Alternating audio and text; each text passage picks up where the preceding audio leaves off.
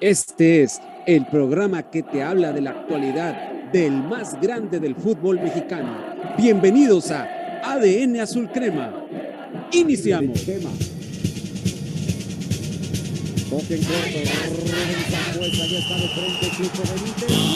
América, América, estoy contigo, oye mi. ¿Qué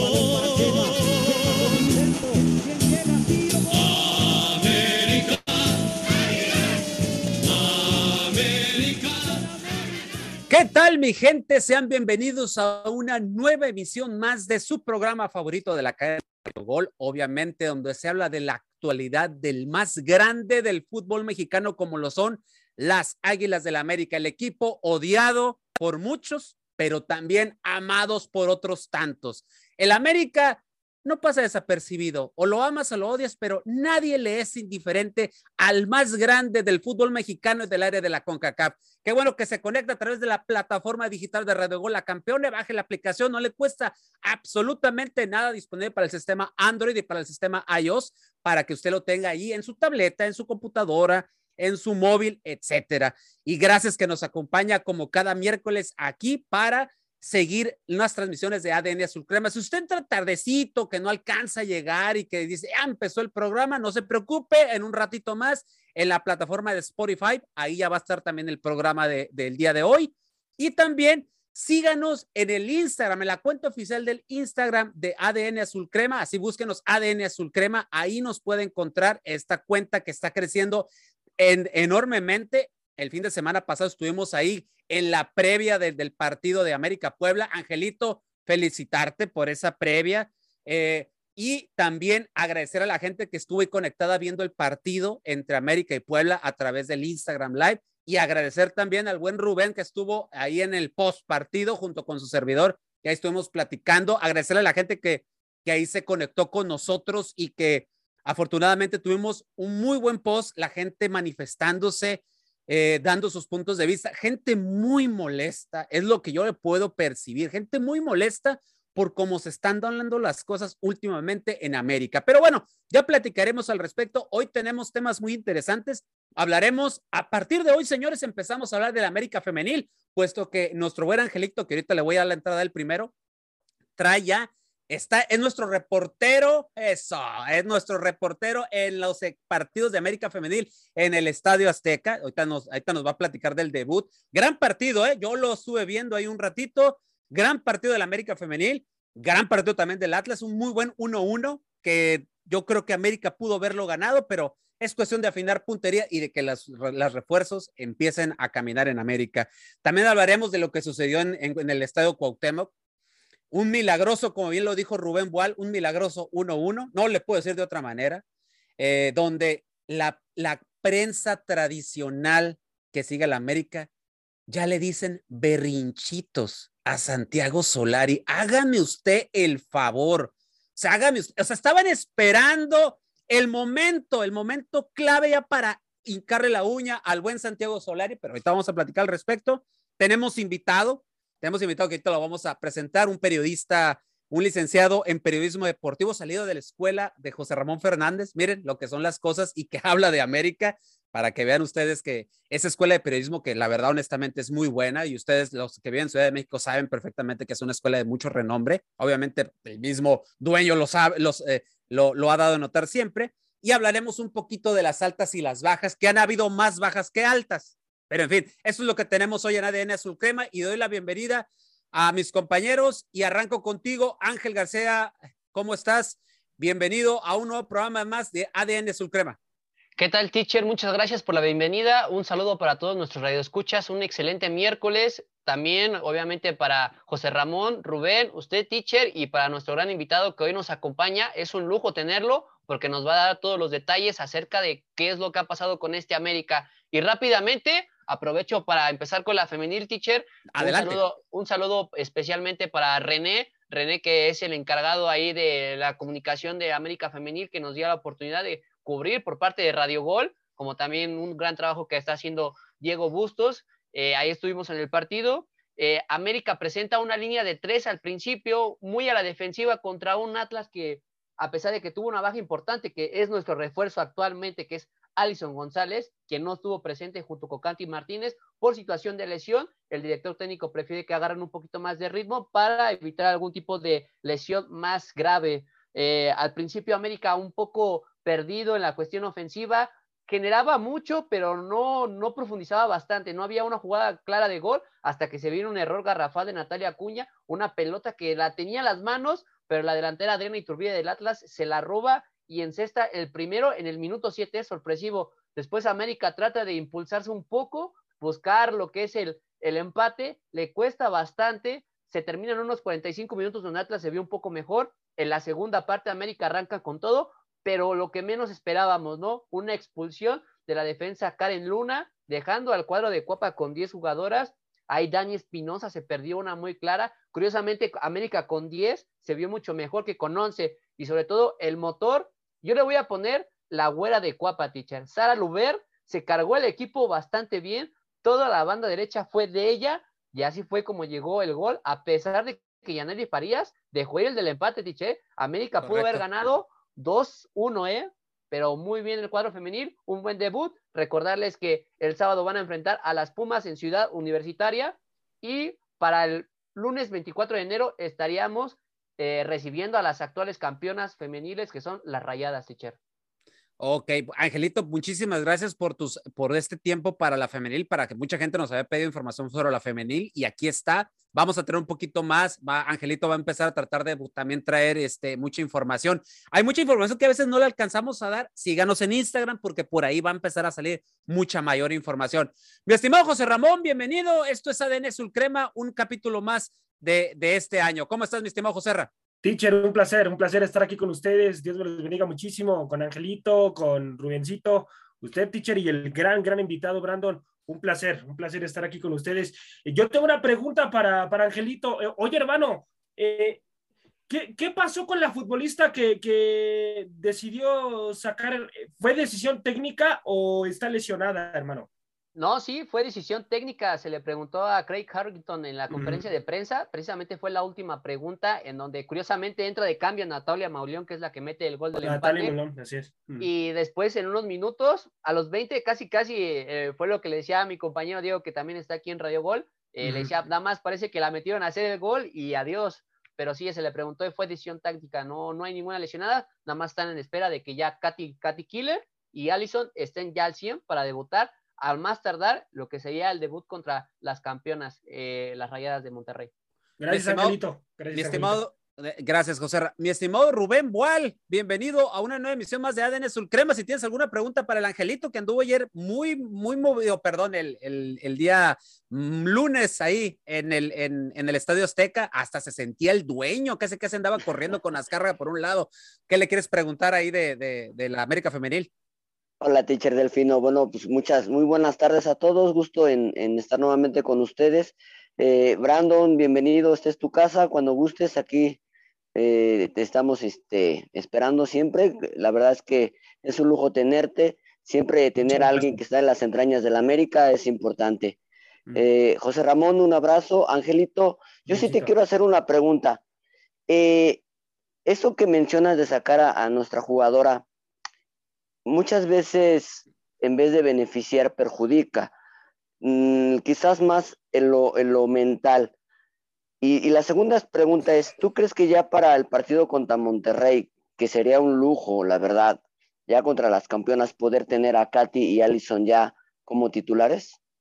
Sí, de hecho sí, Rubén, es lo que nos estaba adelantando Craig Harrington. Él no quiere acelerar tanto los procesos, prefiere que las jugadoras vayan un poco a poco, considerando también que hubieron tres bajas por COVID. La única que pude confirmar fue la de Renata Macharelli, por eso se perdió uh -huh. el partido. Este, de las otras dos jugadoras, desconocemos bien la información exactamente quién fueron, porque tratan de ser un poco reservados, ¿no? No tratan como de perjudicar la imagen de las jugadoras, de, de darles como otro tipo de incentivo, ¿no? Pero para el debut de estos dos refuerzos, sería el partido crucial en el Azteca al recibir a las campeonas, las Rayadas de Monterrey. Uh -huh. Muy bien. Eh, mi estimado Brandon Cobo, licenciado en periodismo deportivo, y que hoy te tenemos aquí de invitado y que obviamente te vamos a hacer partícipe de todos los temas. Ah, yo sé que al rato vas a exponer tú por lo cual estás aquí. No sé si tengas alguna pregunta, tú que también conoces las entrañas de la América Femenil, puesto que anduviste cubriendo en algún momento. No sé qué les preguntara algo, Angelito. Bienvenido a este programa. Bueno, primero que todo, buenas noches. Eh, quiero confesarles que me siento privilegiado de haber recibido su invitación para unirme a este tan distinguido programa que habla de, del equipo de nuestros amores, eh, las Águilas del la América. Y fíjate que más que, que, hacer una pregunta, eh, yo, yo quiero decirles que percibo en, la afición americanista una ilusión muy grande con este equipo eh, femenil, incluso más que con el varonil. Están en dos frecuencias totalmente distintas. Yo quisiera este, preguntarle a, a nuestro colega cómo, cómo percibió a la gente en el Estadio Azteca en este debut. Bastante, bastante injundiosa. Eh, la porra no dejó de animar a ningún momento, a pesar de que a lo mejor se cansaban en tocar con los instrumentos, pero cantando a todo pulmón. Eh, y tienes mucha razón, eh, algo que también no había visto yo desde que se incursionó la Liga Femenil. Después de haber ganado el primer título fue cuando empezó a acaparar miradas, pero nunca a este grado de que se viera más ilusión o se ve más factible que la liga femenil, bueno, la América femenil, pueda llegar a ser campeona que el mismo equipo varonil, ¿no? Cosa que en años anteriores era todo lo contrario. Yo sí, yo lo que percibo es que este América va de, va de poco a poco, ¿eh? Este América femenil va de poco a poco. Empezó el, el, empezó el partido así como medio dubitativo, pero empezó a componer el, el barco y de repente por ahí casi andaban arrancando el triunfo. Así es de que yo considero que este América femenil creo que va a darnos alegrías. Creo que por ahí nos va a dar muchas alegrías, ¿eh? Y ojo, ahí sí se están haciendo las cosas como el americanismo lo pide. Ahí sí se están haciendo bien las cosas. Pero bueno, Angelito, muchísimas gracias por tu reporte ahí. Estamos al pendiente ahí en Instagram para que usted nos siga a través de, ahí de todas las publicaciones. Ahí Angelito va a estar subiendo mucha información de la femenil, que obviamente el club al cual le agradecemos eh, sus atenciones para el Angelito y para la gente de ADN Suprema y de Radio Gol eh, nos está facilitando para todo el tipo de acreditaciones, información, etcétera. Bueno, pues vamos a darle la vuelta, señores, y vamos a ver a la América Varonil, una América Varonil que inició en el estadio Cuauhtémoc el viernes pasado en contra del equipo camotero, el equipo de la Franja, el equipo del Arcamón, el equipo del Puebla, el milagrazo del Puebla, porque yo no sé ustedes, pero creo que, como bien dijo Rubén, un, un, perdón, un partido que se, em, que se empata de manera milagrosa. Un desconocido Santiago Solari, un desconocido, porque hasta el momento yo dije, Miguel Herrera, ¿qué haces ahí? Salte, ese no es tu lugar. Y no, era Santiago Solari. Pero vamos, así les empiezo a dar la alineación. Primero nos sorprenden con la alineación, ¿no? Ochoa en la portería, la central era Jordan Silva, eh, Sebastián Cáceres, por las laterales, por la derecha Sánchez y por la otra Luis Fuentes, en la media de contención Aquino, Fidalgo, Chucho López, Chucho López, no me acordaba del becado, del Chucho López, yo no lo puedo decir de otra manera, está muy buena la beca para que siga Chucho López, ya han salido, ya salió, ya salieron varios jugadores que ya no tenían que tener cabida en este América, y Chucho López sigue ahí, yo, yo sigo sin entenderlo, eh, y, al, y arriba, por, la, por izquierda, Roger, por, perdón, por derecha, Roger, por izquierda, Salvador Reyes, que la verdad, así, este chavo sigue jugando muy bien y qué bueno, no tarda en ser llamado selección, yo casi, casi pienso eso otra vez. Y arriba, el perdido de Henry Martin. No le puedo decir de otra manera, el señor Henry Martin anda totalmente perdido. No jugó Emanuel Aguilera, no jugó ni Viñas, que eran considerados de inicio por la situación del famoso COVID. Y en la banca se quedaban, se quedaba el cachorro, o sea, que ahí nos llamó la atención, ¿no? Luego después decíamos por ahí que, ¿qué pasó con Layun? Y Layun traía un golpecito, un dolor ahí en, el talón. Y pues párenle de contar porque los refuerzos ni Diego Valdés ni Jonathan no podían porque se están adaptando. Y hasta ahí. Teníamos una banca muy, muy corta, muy con llena de canteranos, eh, pero quiero saber sus impresiones, mi estimado José Ramón. ¿Qué me puedes decir lo, de lo que pasó en la cancha del Estadio Cuauhtémoc en esta jornada inaugural de América? Pues yo creo que nada nuevo, teacher. Volvimos a ver una copia de cómo es Santiago Solari en el sentido táctico. Y, y, lo vamos a seguir viendo a Santiago Solari así, teacher, de esa manera. No, él, él no va a cambiar el librito, él no va a ser un técnico agresivo, él no va a ser un técnico que proponga, él no va a ser un técnico como Miguel Herrera, que en su momento Miguel Herrera siempre es un técnico que propone los partidos. Eh, o sea, con Santiago Solari no vamos a tener eso eh, y ya lo veo presionado. Eso, eso que hizo Santiago Solari se llama presión. Yo lo veo así de esa manera, porque, o sea, ¿qué le pasó por la cabeza? ¿Se le cruzaron los cables? ¿Qué le sucedió? O sea, ahorita de, de milagro, de milagro le dieron un partido, teacher, de milagro, porque para mí eran mínimo tres partidos. Para mí mínimo eran tres partidos. De acuerdo a lo que te dice el reglamento, que es de uno a seis, a, seis juegos, pues eran mínimo tres a mi punto de vista, ¿no? Pero bueno, ya le dieron uno, ya, ya, pues ahora, ahora no, no va a estar el siguiente encuentro. Pero yo veo un Santiago Solari, teacher, presionado, un Santiago Solari que ya está sintiendo verdaderamente desde el primer minuto la verdadera presión de lo que es estar en este equipo. Y, y no le veo ni pies ni cabeza, teacher. ¿eh? Yo creo que Santiago Solari si no toma el rumbo de aquí a cuatro o cinco jornadas, híjoles, ¿eh? estaremos hablando que se puede retirar antes, antes de lo previsto de, en, en, en el sentido de su contrato, ¿eh? porque la afición ya, ya no va a aguantar más, teacher no va a aguantar más. Eh, yo quiero suponer que también hay cosas que no sabe el patrón, por supuesto, de, cierto, de ciertas situaciones internas que están sucediendo en el club. Y, y, y bueno, pues ojalá, ojalá y pronto aparezca ahí el patrón, ¿no? Se manifieste para que, para que empiece a cortar cabezas y no importa cómo te llames, sino que el equipo empiece a dar resultados, porque realmente con Solari es lamentable. Y luego los refuerzos, pues así que sean unos grandes refuerzos, pues tampoco, ¿eh? Diego Valdés sí es un buen futbolista, fi, fi, o sea, fichó bien América ahí, pero de ahí a que se acomode con América, hay que verlo, porque no es lo mismo estar en Santos que con, en, en América, no es el mismo nivel mediático definitivamente. En, en, América o te levantas futbolísticamente como, como futbolista, tú sabes el riesgo que corres. O, o, la rompes y te puedes ir a Europa o de plano tu carrera se, se hunde, ¿no? E, e, eso es lo que te brinda las Águilas del América, un equipo tan, pues tan importante en el fútbol mexicano. Y lo de Chucho López, teacher, no pasan jugadores, pasan años y sigue ese muchacho ahí. Yo no, yo no sé qué tenga el, el, gran Chucho López, que bueno, ya se tuvo que haber retirado de, yo creo que ni futbolista debió haber sido, con todo respeto que se lo digo, yo creo que ni futbolista debió de haber sido, la verdad es que no, no, está, estaba mejor otro, otros futbolistas, dice que mejor reservo los nombres, ¿no? Pero, pero pongo a futbolistas eh, que, pues se brindaban más en la cancha que, que, el mismo Chucho López. Chucho López pierde el balón tan fácil, o sea, y empezó bien. Fíjese que empezó sí, bien sí, sí, sí, sí, Pero, pero después como que, como que ya después dijo, ching, soy Chucho López, ¿no? Regresó a su realidad. bueno, pues fue, fue lamentable lo, lo, de Chucho, teacher. Mi estimado Rubén, eh, ¿quiénes para ti consideras que son los jugadores del partido? Digo, sabemos que uno de ellos es Reyes por el gol tan rápido. Creo que uno de los goles más rápidos eh, en la historia de América. Hay otro más rápido por ahí, si no me equivoco, pero eso es uno de los más rápidos en, en torneos cortos. A, a, otros jugadores que podamos rescatar de este partido, mi estimado Rubén.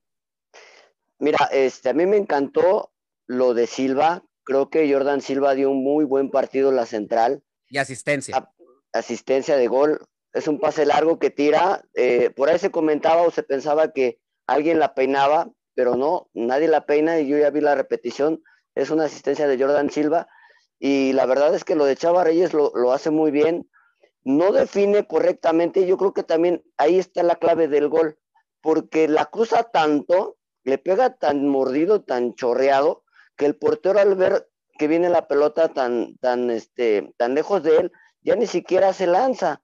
Entonces, prácticamente le alcanza a chocar con la parte interna del pie y, automáticamente se mete, ¿no? A mí me gustó mucho lo de Aquino. Todo el torneo pasado le estuvimos pegando o le estuvimos eh, dando de, de, golpes a, Pedro Aquino porque no estaba en su nivel, porque no estaba en su nivel, porque no había recuperado su nivel.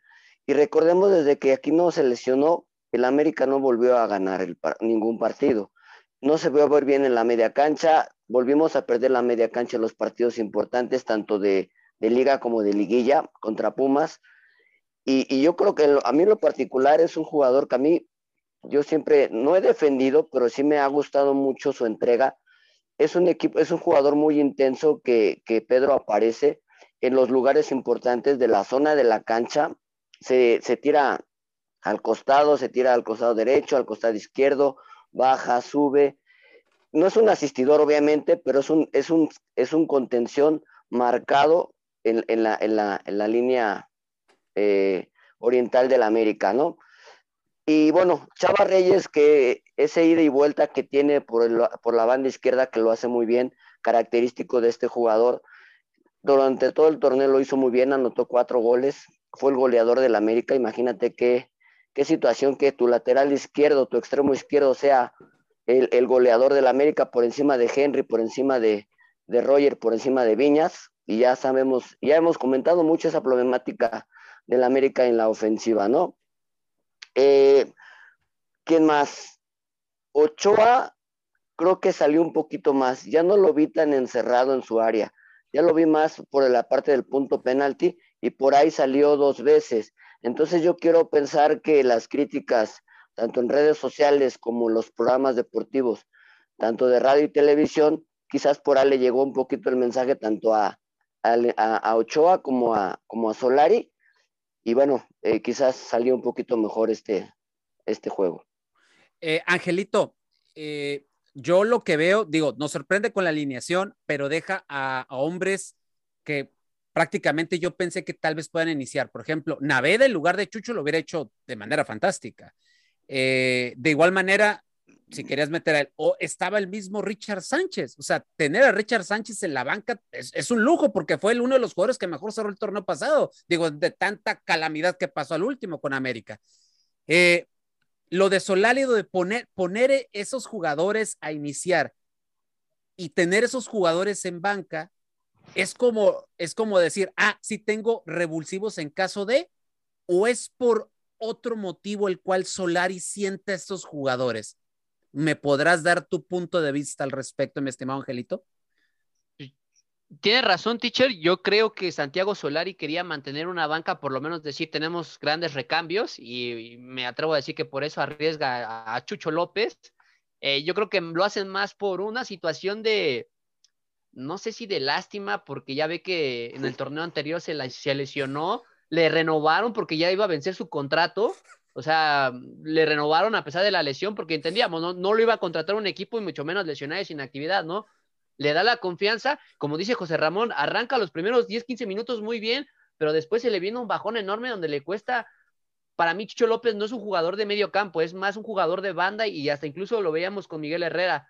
No, No, no, de- está- no debió de haber sido futbolista, Angelito. por Dios. Bueno, bueno, bueno, también no, pero o sea, me refiero, yo, o sea, con Miguel Herrera yo lo veía que jugaba mucho mejor en banda, no era tan profundo por la banda izquierda, pero por lo menos se le veían un poco de ganas. En el medio campo sí lo veo muy perdido, como un segundo contención ahí con Pedro Aquino, y más en una posición donde tienes que estar eh, eh, encima Sí de las sí. pelotas para recuperar lo más pronto posible y darle una salida, mm, lo más, ahora sí que con espacios ahí que pudiera dejar el Puebla. Para mí que esa fue la situación, aunque para mí mejor hubiera estado que iniciara Santiago Naveda. El chavo necesita minutos después de esa lesión, no, o sea, después de que aquella lesión que tuvo con Necaxa, de ahí ya no tuvo actividad, ni cuando menos yo esperaba que le diera la oportunidad contra Pumas en el partido de ida, que ahí por ahí este, le dio la oportunidad a Mauro Leáñez por la banda izquierda, que también venía una lesión muscular, y de darle ritmo a este joven, síguele cortando y solamente le, le regala un minuto, un minuto, algo sorpresivo, que para mí eh, mejor Algo. ese cambio se lo hubieran, se lo hubieran ahorrado ese cambio, mejor lo hubieran dejado así, pero pues bueno, eh, una desesperación totalmente Santiago Solari, como dice José Ramón, yo comparto e- esa situación, le salió barata, la barata la sanción, y los medios van a estar duro y duro, ¿eh? no se los va a olvidar eh, esta situación. No, si ya se les- Solari- Si ahorita están comiendo gracias a la América, ¿eh? Así Eh, es. y todavía, aparte de la jornada 3, en la jornada 4 van a seguir con lo, Con lo mismo, con lo en el mismo. de las Águilas, a pesar de que pudo haber sido suspendido tres partidos, para mí hubiera sido lo normal. No sé qué pasó con la, fe- con la comisión disciplinaria, ya no es cosa de nosotros, ya es cosa de ellos. eh, los, el partido de, lo, de que pudieran haber sido ocho o seis partidos, ya fue, ya eran más cosas del árbitro central, cosa que en su reporte o en su cédula dice que no hubo ningún insulto, simplemente Exacto. fue la invasión a la cancha, con eso ya meritaba los tres partidos, pero bueno, esperemos que le caiga mejor esta lección, porque a Miguel Herrera le costaron seis partidos, ¿eh? Y, y fue muy, muy criticado, casi, casi dijeron que abandonó el equipo, porque o sea, regresó ya a las últimas jornadas para la liguilla. Eh, Yo José- quiero comentar algo. a ver, a ver, per- permíteme, Rubén. Voy con José Ra y luego voy contigo, Rubén. Adelante, José Ra. Vale. Teacher, algo, algo que, que se me hace injusto y que ojalá el fútbol mexicano cambie esta regla, permitir que los cambios se realicen faltando dos minutos para que termine un partido de fútbol. O sea, ya, ya es faltarle el respeto al futbolista, de verdad. O sea, y, y, y cu- y cuidadito y se ponga el futbolista porque, porque los técnicos ya se ofenden, porque los técnicos ya se hacen los que es que tú me tienes que hacer caso. Si no, pregúntele a Miguel Herrera y Narciso Mina, eh, porque Narciso Mina en su momento le dijo a Miguel que por qué lo metía, ya no era necesario, o sea, ya lo que faltaba y, y lo castigó, lo castigó Narciso Mina a Miguel Herrera en su momento.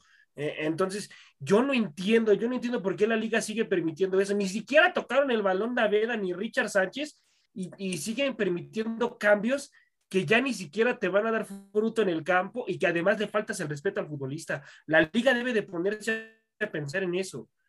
En serio Correcto. porque, porque a mí se me hace injusto es- eso, eso, o sea, ya si vas a realizar un cambio en el minuto 65 al 75, todavía puedes realizar tu último cambio, pero ya, ya el 80, creo que ya en 10 minutos ya, ya no puedes, ya no puedes ver realmente gran nivel del futbolista, ¿no? Entonces, ojalá, ojalá y la liga cambie eso. Eso nada más lo que quería comentar, teacher. Ok, Rubén. Sí, mira, a este, bueno, rápidamente. Yo creo que no se podría hacer eso, José Ramón, porque tú en algún momento tienes que meter a un jugador tanto para defender o para ofender. A lo mejor, el- como el partido ya estaba uno a uno, a lo mejor en el margen dices, bueno, ya no tiene sentido que tú puedas meter a un jugador, pero de alguna manera iban a agarrar media cancha. Y tú sabes, el gol cayó en el, minuto, en el segundo número 9 del primer, del primer tiempo. Entonces un gol puede caer en algún momento. Imagínate que no haga cambios y por ahí, por la velocidad de algunos de los jugadores del Puebla o por el cansancio de alguno de las contenciones del América, te hacen el segundo y prácticamente te ganan el partido. Hubiera sido súper criticable esa parte. Es mi punto de vista. Yo creo que es, es algo complejo porque a veces tienes que ir por un resultado y tienes que meter a uno, a dos o incluso hasta tres jugadores para sacar un resultado No, o, para, no, o para amarrarlo. yo no, yo no digo, yo no digo nada en contra de los cambios, o sea que los realice, pero Sí, entiendo. yo, yo entiendo tu punto de vista de la, el exhibir a un, jugo- a un jugador, ¿no? Claro. Es- es- Claro. es- esa, esa parte yo te la compro, pero eso de que de cambiar una regla por una situación así yo lo veo complicado. Y bueno, regresando a lo de, a, a lo de Solari, eh, él reclama eh, la, la- la situación de Roger Martínez, de por qué no le marcó la falta en una jugada anterior. Entonces, él trata de defender a, a- a Roger Martínez cuando lo sacan la amonestación. Aquí la situación es de que no voy a defender yo a Solari, pero no va a ser ni el primero ni el último entrenador que va y se mete a la cancha a reclamar Correcto. una situación arbitral. Entonces, aquí, aquí la situación es, ¿por qué es el América? Volvemos a lo mismo, ¿por qué es el América? Porque Solari nunca había dado motivo para eh, poderlo atacar de esa manera.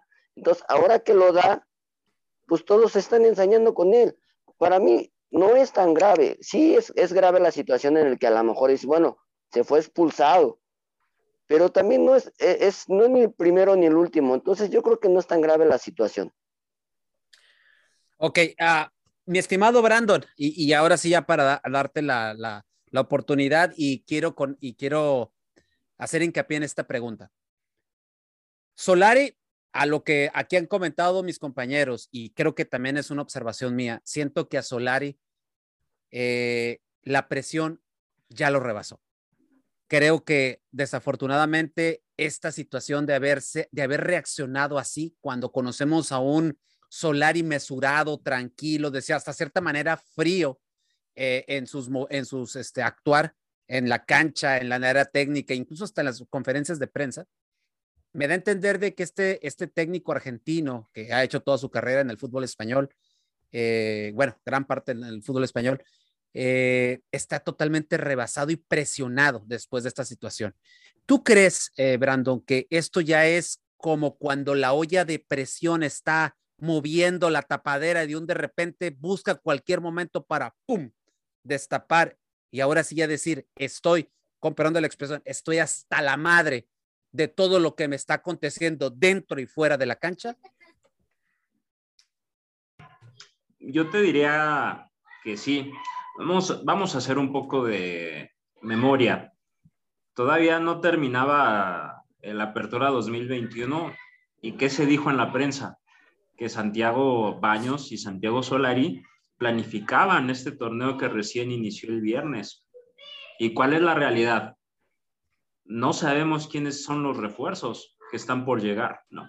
Y se cubrieron dos posiciones que realmente no eran prioritarias. Correcto. Mi interpretación de la reacción de Santiago Solari es esa. Independientemente de su interpretación, de, la acción en media cancha, me parece que ese fue un detonante. Y si nos vamos un poquito este, a analizar todo el desarrollo del juego, para mí hay señales claras de que hay mucha tensión, tanto directiva, cuerpo técnico y jugadores. Porque alguien comentaba, me parece que tú, este, Delfino, eh, que, era un, que es un lujo tener a un futbolista como Richard Sánchez en la banca, pero meterlo en tiempo de compensación, me parece que es un mensaje claro, lo exhibió totalmente. No puedes meter a un jugador de esas características en tiempo de compensación. Igual con el chico Naveda. A mí me parece que las señales son claras. Hay, un, hay mucha tensión este, en Cuapa. Yo creo que va a ser un torneo bastante complicado, para todos, eh, incluyéndonos como, como aficionados no tengo tampoco la, menor duda de que quizás salga la prensa oficial, la prensa pro Santiago Baños a, decir que este fue un buen mercado de, de, fichajes y, de bajas. Yo, yo discrepo en ese sentido, pero esto, esto ya está en tiempo de compensación. Y a mí mi interpretación de las cosas es que si hay una cabeza que puede rodar es la de Santiago Solari. Si Santiago Baños tiene que llegar a reportar con el patrón, va a entregar la cabeza de Santiago Solari. No tengo ni la más mínima duda de ello. parece, parece incluso hasta alevoso. Ojo, no digo que así sea. ¿Cómo se planifica torneo tras torneo en América. Es el, el tercer torneo que inicia Santiago Solari como técnico y en tres torneos no le han podido traer al famoso extremo derecho que pidió. No se lo han podido traer. Es una locura, porque trajeron a un extraordinario futbolista como Diego Valdés, pero no es extremo derecho. Jonathan Dos Santos no es extremo derecho. Ahorita se menciona la llegada de un, de un español a al América que juega en el Colonia, Jorge Meré. No es, no es este, no es un extremo derecho, una posición fundamental a reforzar. Ok, eh, Brandon, el, motivo de, de, haberte traído el día de hoy aquí fue porque vi una investigación ahí tuya, un, tú que eres periodista de redes sociales, neto redes sociales, donde hablas y das tus apreciaciones del Club América. Y por ahí yo estuve, estuve leyendo un, un análisis muy, muy, muy puntual tuyo y que por eso quería empezar, cerrar con esta pregunta con lo de América Puebla y darte la apertura a ti. Tú ahí hiciste un hilo en Twitter, vayan a buscar a, Brandon ahí en Twitter. Eh, hiciste un hilo ahí muy interesante de desde que haces un análisis desde la cabeza del Club América hasta lo, hasta lo más abajo de la cadena de, de, este, de, este, de este gran club al cual amamos y seguimos nosotros. Y mira, hasta un programa tiene, y no nomás este, tiene muchísimos, ¿no? Entonces, pero platícanos de eso y sobre la marcha para que mis compañeros también vayan haciendo alguna pregunta al respecto. Me gustaría que, que, arrancaras con eso, Brando. Gracias, amigo. Mira, voy a ser claro. El hilo, el hilo que está este, a disposición de todo el americanismo y, de gente curiosa es información a la que todo el mundo puede acceder en distintos medios de comunicación. Eso es importante.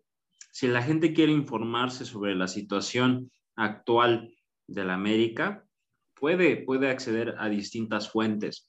A mí me pareció preciso señalar esta cuestión porque hay bastantes responsables y parece que es una, una cadena que va desde el dueño hasta el técnico.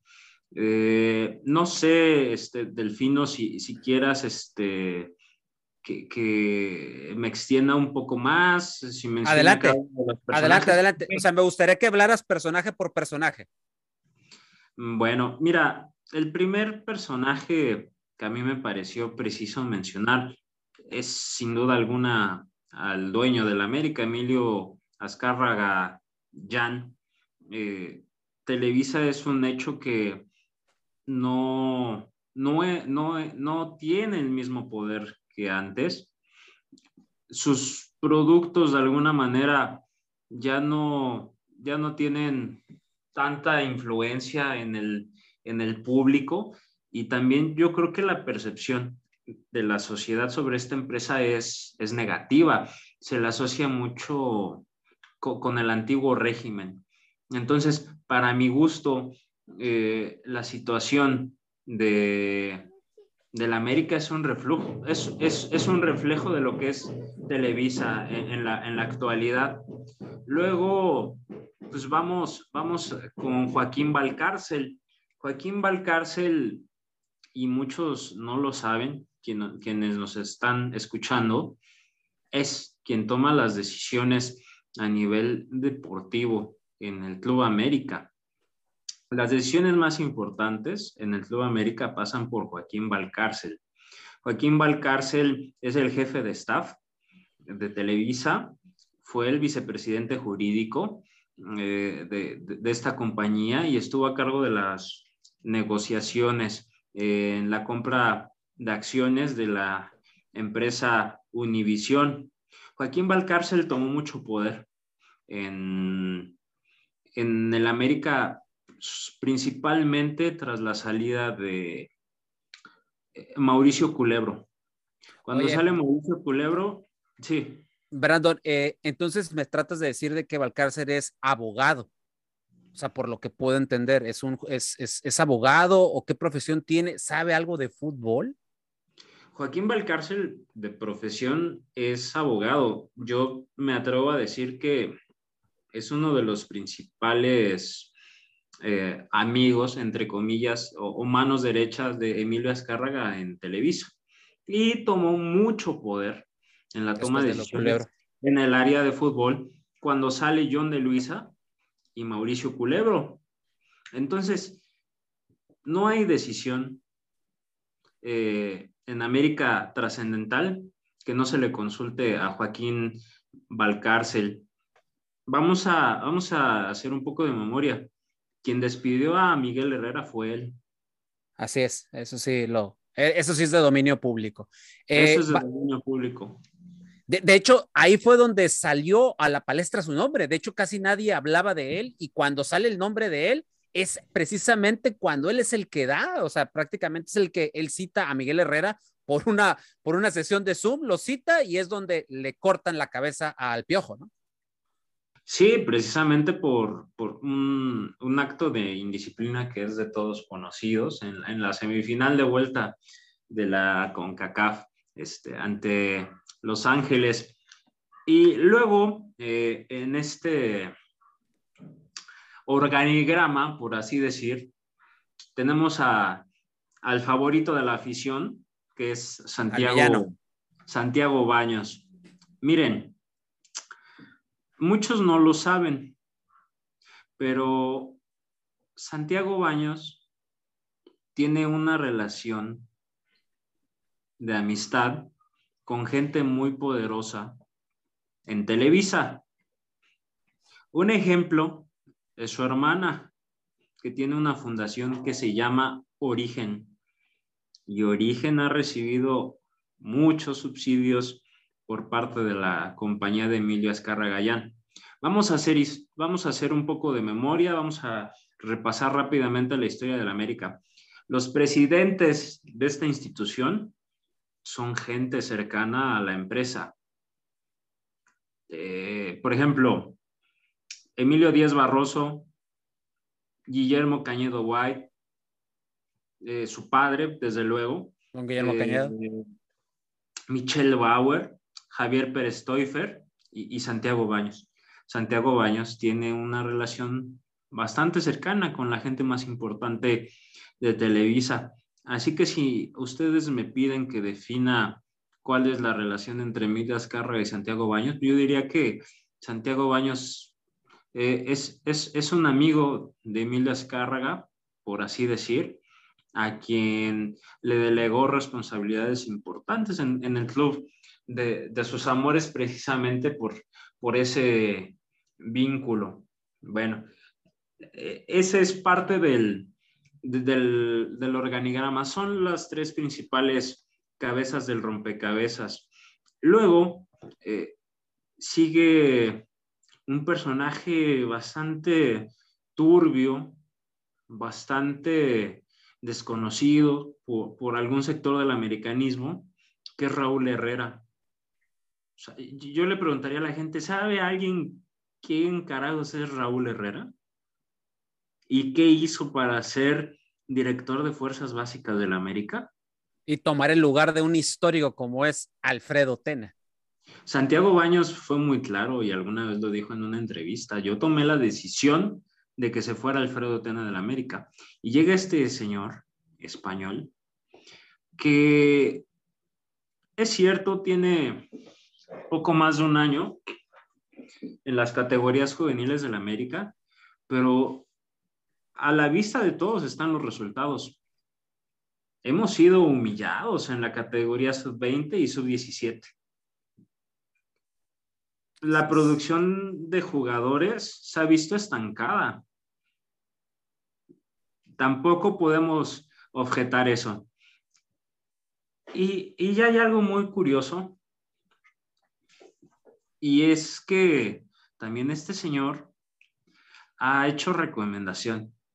Eh, de fichar a, algunos jugadores, en este caso como Santiago Cázares o, o Leo Suárez. Eh, Raúl Herrera, ¿qué hace, ¿qué hace un personaje como él en el América? Se, se han cortado procesos abruptamente. Por ejemplo, ¿quién es el nuevo técnico de la SUF-20 de la América? Fernando Ortiz. Fernando Ortiz. ¿Quién era el anterior técnico de esa categoría? Paulo Serafín. Pablo Serafín. ¿Saben qué pasó con Pablo Serafín? Se fue a, la, a la 17, ¿no? A la 17. A la sub-16. Ah, a la sub-16, ok. A la sub-16 de la América. Ahora, históricamente, o al menos el, el modelo, vámonos con, con, Alfredo Tena, su antecesor, era tener técnicos de casa que le transmitieran la identidad americanista a sus jugadores y actualmente no hay eso. El único, Brandon, el único, si no me equivoco, que sigue ahí en las entrañas de, de, las categorías inferiores es Raúl Rodrigo Lara, ¿no?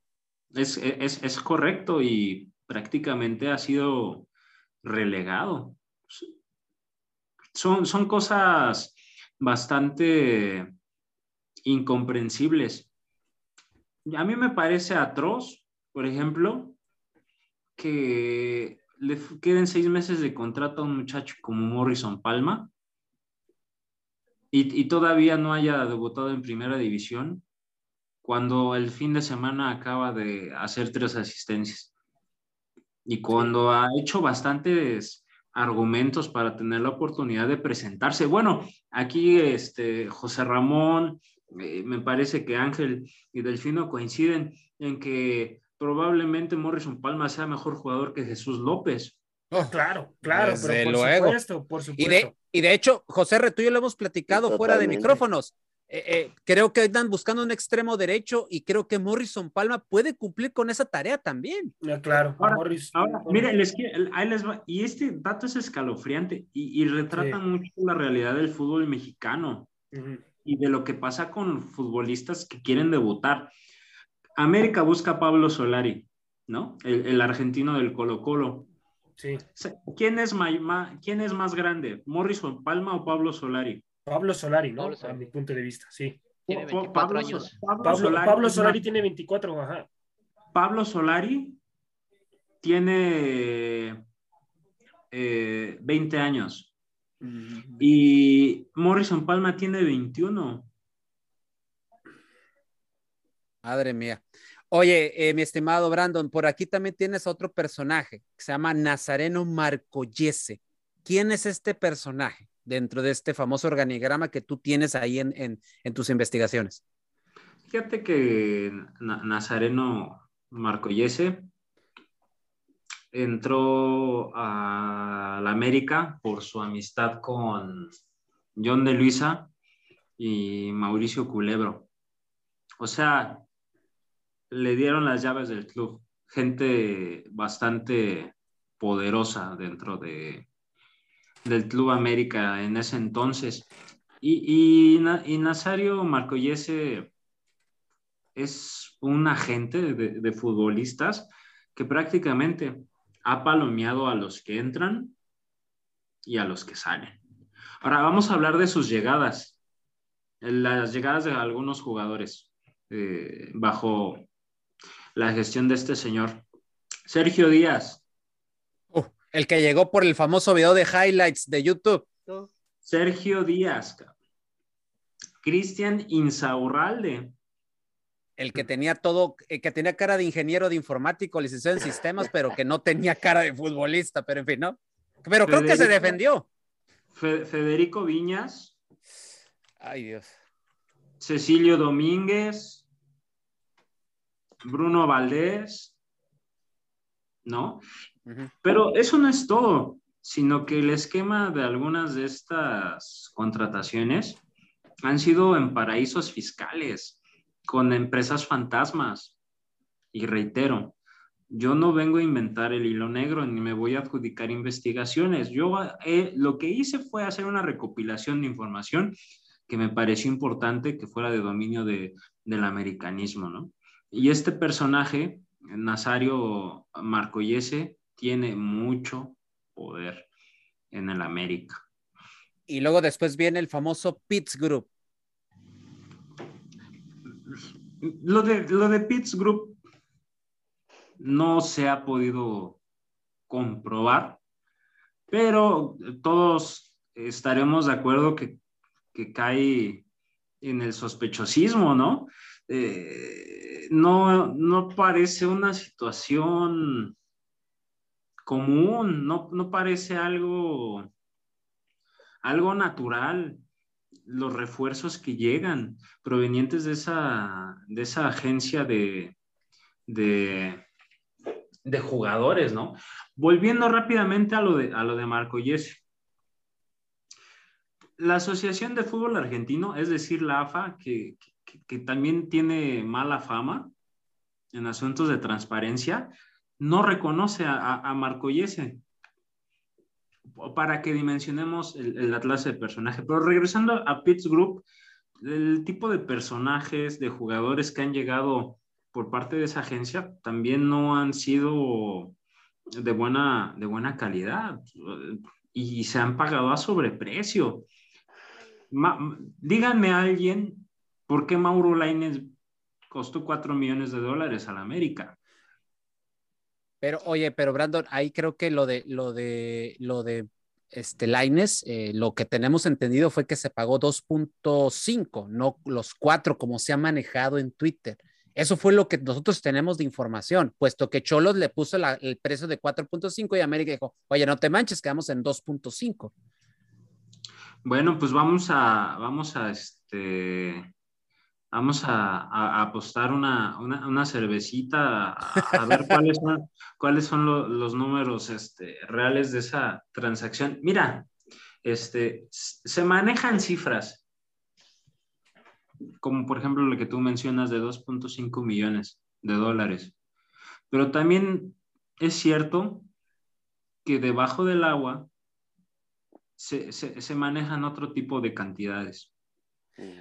O- oye, mi estimado Brandon, por ejemplo, que, que no se ven reflejadas en los contratos. Sí, oye, Brandon, por ejemplo, ahorita, eh, ahorita que se habla que llega este, este central español eh, a, a cubrir la baja de Manuel Aguilera, que la baja de Manuel Aguilera se dio ayer intespe- intespe- intespectivamente, vaya, eh, y, y que no lo, no lo veamos venir nadie, ¿no? Entonces ya se maneja este español, eh, este español de, de ya de que viene a la Bundesliga. Pero, Ajá. pero eh, le agradezco a, a Freddy López la información. Me manda Freddy una información de la fuente de Cholos, donde ahí se comenta al interior que llega un central eh, nuevo, extranjero, a Cholos para ponerlo ahí a jugar, y que Víctor Guzmán en Cholos están esperando la negociación de América. América no ha hecho otra oferta por el jugador mexicano. Y en Cholos dicen, estamos esperando la oferta de América, puesto que Víctor Guzmán es jugador que es representado por Pitts Group. Entonces, volvemos a lo mismo, gente que no le sorprenda que no llegue el, jugador este que tanto se está rumorando, y si llega Víctor Guzmán, pues ya sabemos el por qué, ¿no? O sea, no es que estemos diciendo que Pitts Group está haciendo negocios turbios o mucho menos, pero últimamente la mayoría de los jugadores que llegan, hasta el mismo Sendejas que se maneja que puede llegar, también es desde este grupo, igual que Laines, igual que varios que es de los que están ahí ahorita en América. Madrigal, teacher, también. Ah. Mira, o sea, los jugadores que han llegado de parte de esa agencia son de perfil muy bajo. Claro, gente como Luis Fuentes o Jordan Silva han, han cumplido. Y, y en el caso de Jordan Silva, yo creo que es un anime que a todos nos ha sorprendido, pero Mauro Laines, Alan Medina, o sea, Dejar ir Eran al, dejar ir eran al Alan jugadores. Medina por Jared Ortega. Acuérdense, de- Sí. esa es una de Sí, las cosas que más nos ha dolido al americanismo últimamente. Fíjate, y fíjate, Delfino, y este, si quieren ya lo podemos debatir más, más abiertamente para que nuestros compañeros opinen. Tú tienes una información este, sobre Víctor Guzmán. Víctor Guzmán, hay, hay que señalarlo, termina contrato en el verano con, Cholos. Con Cholos. Yo me imagino que, que Tijuana lo quiere posicionar de una vez eh, en, en- en el mercado nacional. Y, y yo creo en tus fuentes. Este mercado ha sido un claro ejemplo de que en América se dice una cosa y pasan otras. Por ejemplo, yo hoy tuve eh, contacto con un periodista del Perú que me hablaba sobre el tema de Luis Abraham, un defensa central del Granada, y me decía, pues la realidad es que gente del Granada me comentó que, que, que, América busca, busca central y Luis Abraham es uno de los nombres que tienen contemplado. Luis Abraham eh, no tiene minutos en, el Granada. Es, es, un defensa central peruano que estuvo en Vélez Sarsfield y en el Sporting Cristal. Entonces, hasta donde yo sé, por ejemplo, en el caso de Luis Abraham, Granada tiene disposición a, darle salida, tiene la disposición a, manejar un préstamo, pero América también hay que poner este, este tema sobre la mesa. Se está haciendo una fama en Sudamérica y en el mercado europeo de que llega a negociar con poco dinero, ¿no? O, o, en este caso de Luis Abraham no se presentó ninguna propuesta formal. Y yo le quiero preguntar a mis compañeros,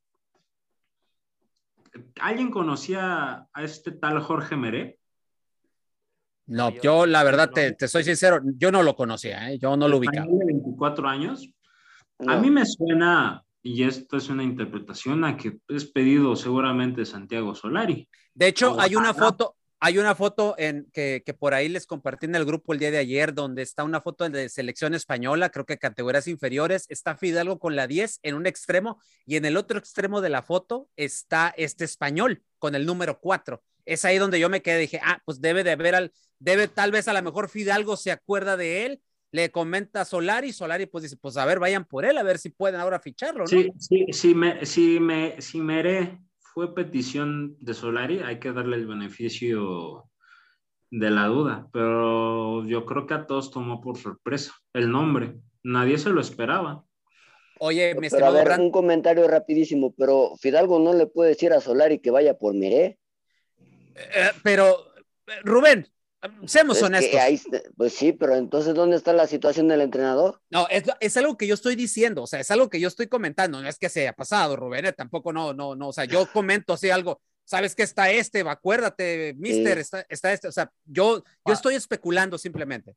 O hasta yo siento, teacher, disculpe ahí robarle la palabra, que hasta incluso eh, que menciona Brandon, eh, Raúl Herrera, del, era así que el director de las fuerzas inferiores, por ahí también está opinando qué jugadores pudieran llegar a la América. Ay, sí, él fue, él fue el que dio a Leonardo Suárez, que terminó siendo un fiasco extraordinario en las Águilas del América, ese ser Tu- humano. Tu jugador, que, tu jugador querido, mi estimado José. Ay, ay, ay, Bueno, ay, que ni las bueno, cosas básicas pasó con Santos, madre mía. Se filtró, se filtró la noticia en, en un medio de los, podríamos decir, oficiales, que Santiago Solari buscó la incorporación de Diego Godín. Eh, eh, Ah, caray, esa sí no me la, sa- esa sí no me la sabía. y Diego Godín terminó en el fútbol brasileño con el Atlético Mineiro. Yo no entiendo, o sea, yo no entiendo la información que se maneja. ¿Cómo pasamos de Diego Godín, que todo el mundo sabe quién es este señor, Claro. a, a Jorge Meré? Oye, mi estimado Brandon, eh, hay, hay una cosa que pasó el día de, de- de- del, del sábado, eh, del viernes en el partido de América. Obviamente Santiago Solari no iba a salir a conferencia de prensa, porque por las obvias razones. Yo pensé que Lucas Nardi es el que iba a salir a conferencia de prensa. Y el que misteriosamente sale, bueno, digo misteriosamente para mí, es Gilberto Adame. Cuando Gilberto Adame sabemos que en la cadena del cuerpo técnico de Solari es el último.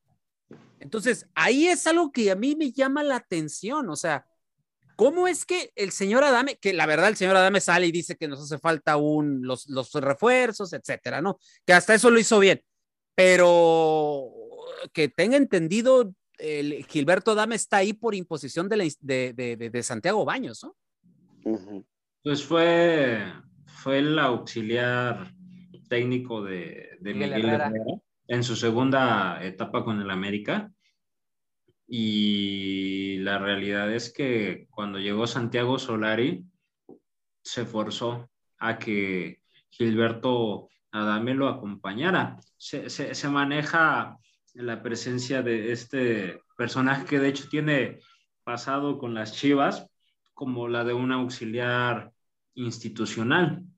Eh, en este hilo, y te agradezco que me dieras pie a, a, comentarlo, Gilberto Adame tiene un hijo, por ejemplo, en las, en las fuerzas básicas de la América, que se llama Paolo. Paolo Adame, sí. Ah, bueno, ¿por qué Paolo Adame viajó a Estados Unidos eh, en el último amistoso con Pumas y debutó con el primer equipo de la América? Que tienes toda la razón. ¿Por qué? Okay. Si, el, si, el, señor tiene un talento para ser futbolista profesional y en el América, todos estaríamos encantados. Pero bueno, quienes constantemente estamos empapados del tema de la América, sabemos que hay otros nombres en la lista que esperamos que pronto tengan oportunidad, no Paolo Adame. Y Paolo y Gilberto Adame, reitero, pertenece a este círculo de amistades de Santiago Baños dentro de la institución, al igual que Diego Ramírez. O sea, Diego Ramírez es muy conocido este, por, por, por Sinaloa en su paso con, con Dorados. Con, con Dorados y al señor no le fue bien. Luego le dieron la sub-20. Y tampoco le fue bien. En el Mundial de Polonia y la decepción fue mayúscula y con un buen plantel. Estaba José Juan Macías, estaba Diego Laines, porque América lo premió con el cargo de director de inteligencia deportiva, director de inteligencia deportiva de la América. Eso tampoco yo me lo explico. Tampoco me explico de qué méritos gozó Paulo Serafín otro personaje de extracción atlantista, amigo de, Santiago Baños, para dirigir en la categoría sub-20 de la institución. Yo no entiendo por qué han relegado a un personaje como Raúl Rodrigo Lara, por ejemplo, ¿no? Eh, en fuerzas básicas, ¿no? Y, y la cadena, y la cadena sigue, ¿no? La cadena sigue. Ah, Yo me he dedicado a señalar a la prensa tradicional también, porque la prensa gestiona las emociones de la afición y de la sociedad en general. O sea, ya hablando de temas más profundos, tiene poder. No sé cómo la prensa adquirió poder a través de la historia, pero tiene poder. Y esto- estos señores que cubren la fuente de la América se regodean y te dan clases de moralidad, pero lo único que hacen son dar boletines oficiales. Eso no es periodismo desde mi perspectiva. A eso Así se es. dedican. Así Y es, y a filtrar nombres, amigo Delfino. O sea, a filtrar nombres, nombre tras nombre tras nombre. Yo les quiero preguntar a mis amigos, y ya me callo, porque me, dieran, me dan cuer- cuerda y me sigo. ¿Quién? eh, eh, o sea, ah, es, es- es difícil, pero, pero ¿qué, qué, qué refuerzo de los que actualmente se, se llegaron y este Jorge Meré que se menciona, vinieron de la fuente de Record, de Fox, de ESPN o de TUDN. O sea, la, la- la noticia de los refuerzos, e incluso este tema de Brian Ocampo que fue muy, muy sonado. comentado, Claro. vi- vinieron de Sudamérica, de, de César Luis Merlo y vinieron de, de- de otras fuentes no oficiales. O sea, hacen el trabajo sucio y ni siquiera tienen acceso a información exclusiva. Ok, mi, eh, José Ra, Ángel, Rubén, si tienen alguna pregunta, ya estamos sobre el tiempo, de hecho ya nos pasamos, Gurú, te pedimos una disculpa si nos extendemos un poquito, eh, pero no sé si tengan alguna pregunta eh, aquí, aquí para Brandon. Pues, Yo sí, si me permiten. ver, Bueno, adelante ustedes si gustan. No, a ver, Rubén, tú, tú, tú empiezas, Rubén. Gracias. Bueno, se manejó mucho lo- al inicio del, bueno, al final del torneo pasado, que el, el patrón Emilio Azcárraga salió muy enojado y, platicó con todos, eh, con todo el equipo y con todos los directivos, y que él aportaba 30 millones de dólares. Y lo hemos comentado aquí en este programa, ¿dónde está ese dinero? Porque los jugadores, tanto Jonathan Dos Santos como, como Diego Valdés, pues Jonathan llegó gratis. Y se rumora, a ver si me lo puedes confirmar o, o si me puedes comentar esa situación, lo de Diego, lo de Diego Valdés, que eh, costó 7 millones de dólares y la otra versión es que se dieron dos jugadores al grupo Orlegui, tanto el Hueso Reyes como este Leo, Leo Suárez, por, la, por el jugador eh, chileno. Mira, forma parte de la narrativa eh, después de cada fracaso de la América decir que el patrón se enojó y que va a tomar cartas en el asunto y realmente no pasa eso. También John Sutcliffe, que yo lo considero alguien de la fuente oficial, pero que él sí tiene relación directa con personajes de alto nivel, eh, que, que, se, que iba a haber presupuesto. En el caso de lo que tú me preguntas, hasta donde yo tengo entendido, y quizá tú, tú tengas razón, pero hasta donde yo tengo entendido fue una transacción independiente, la de, la de Diego Valdés, e incluso en Chile, porque hay que prestar mucho ojo a la información que se filtra por aquellos lados, que, que, es muy distinta a la que se maneja aquí. En temas de cifras, nunca nos vamos a poner de acuerdo, pero incluso en Chile se manejó una cifra superior a 10 millones de dólares. Algo que ya había comentado José Luis aquí, ¿se acuerdan, compañeros? Sí. Entonces, Yo no tengo a- a- a- con exactitud e- e- esa, esa información, pero bueno, ya vimos que Aguilera va al Atlas, ya vimos que Luis Suárez, este, sin, sin pasar exámenes médicos, eh, lo- fue, fue recibido con los brazos abiertos en Santos. Hay una buena relación con, con, este señor Alejandro Iraragorri y, y Orlegui, ¿no? Ok, Angelito, mm, uh, Joserra.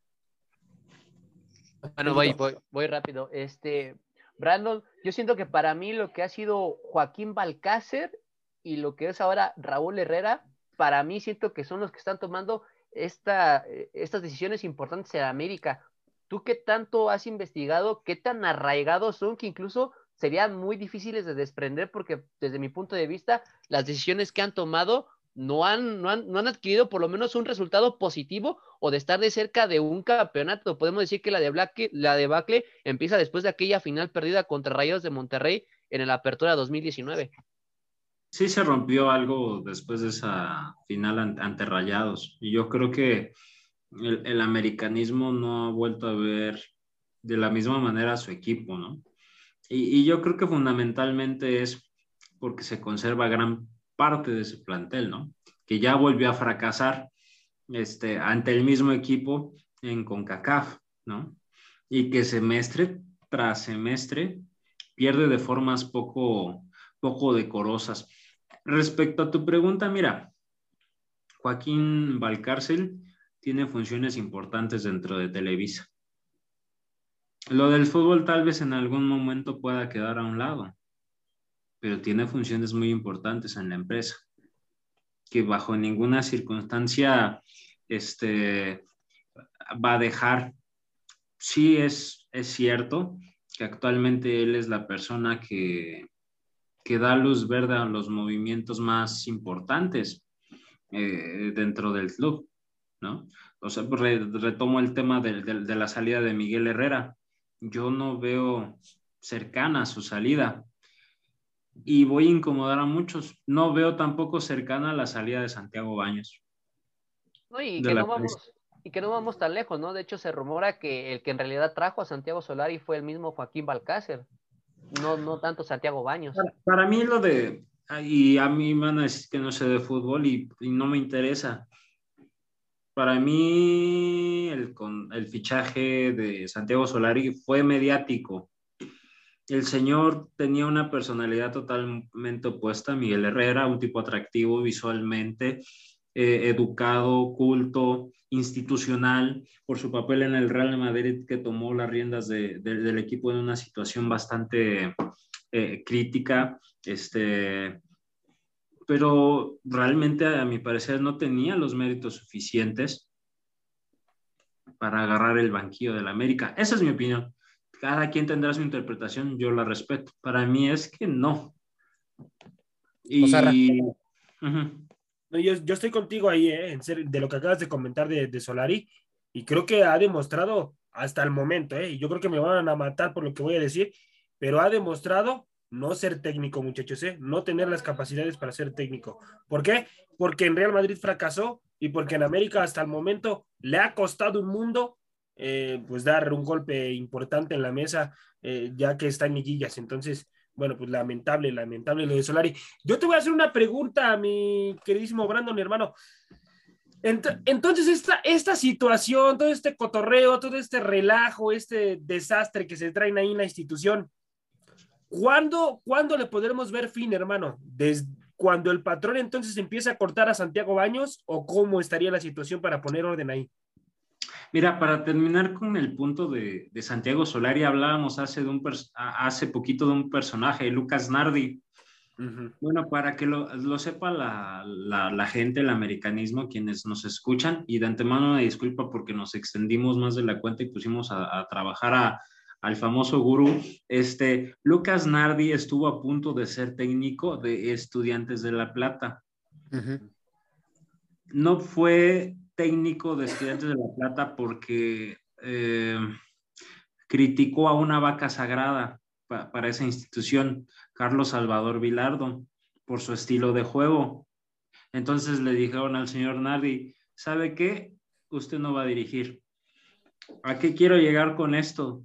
Santiago Solari tiene detrás de él a gente que le maneja la cuestión táctica. Y me parece que el americanismo se va a frustrar mucho este semestre. Yo dudo que hayan cambios en cuanto al estilo futbolístico. No los va a ver. De Santiago Solari. No los va a ver. De vista no los va a ver. ¿Cuándo va a haber fin? Hay que, hay que, hay que empaparnos de todo lo, lo que se habla. ¿Qué dijo el señor Azcárraga? Cuando lo entrevistó su medio, TUDN. Ajá. La responsabilidad Responsabilidad. no es solo de los dos Santiago, sino también de los jugadores. Ajá. Y se empezó por hacer una limpieza de mucha basura que hay en el y que, y que- todavía hay. Y que ¿Cuándo? todavía hay como Roger Martínez, ¿no? Que como Chucho Sí, López. ba- bastantes, o sea, yo meto ahí a Viñas co- con, perdón de la afición y de sus defensores, meto a Bruno Valdés, que su ciclo para mí ya terminó, a Chucho López, a Roger Martínez, que es un mercenario y que por cierto me bloqueó de Twitter por decirle eso, pero se lo sostengo, es un mercenario. Yo nunca vi a un jugador en la historia del América recibir tantas oportunidades y pasárselas por el arco del triunfo. De verdad. Yo cuando creo que va a terminar esta crisis, pues, el, día que, el día que el patrón abra los ojos y, y se dé- cuenta que el problema no solo radica con Santiago Baños, sino que ya hay toda una estructura que lucra con toda la gran historia de esta institución y que No, y- abarca incluso a, a- a- a gente. gente No, y que, de- y que- y que yo creo, Brandon, sácame el error si me equivoco, o sea, está poniendo a gente en puestos importantes que no están lo suficientemente preparados para estar en ese puesto, para estar eh, tomando decisiones acerca de quién debe de venir al club. O sea, Pues la- es como, es como en el gobierno, mi hermano. Así es. Es como en el, es como en, es como en el gobierno, como en esta administración de- del presidente, ¿no? Que, que mete a, a fulanito en Pemex y, y, es, y tiene otra profesión totalmente diferente y, y- así sucesivamente. No es un tema de meritocracia o de preparación, porque por ejemplo, si nos vamos a un tema de, de, de preparación académica o de gestión deportiva, Claudia Carrión, la que está ahorita como directora deportiva en el área femenil, tiene muchísima mejor preparación en ese rubro que Santiago Baños. No es un tema de, de meritocracia, sino de influyentismo. Y esa es la realidad del fútbol. Y esa es la realidad de, de muchas cosas. El día en que el señor Azcárraga quiera, quiera limpiar, no, no, no se va a resolver con sacar a Santiago Baños. La limpia va a tener que abarcar muchas áreas del club. Y yo sinceramente veo que esto se va a prolongar, cuando menos un par de años más.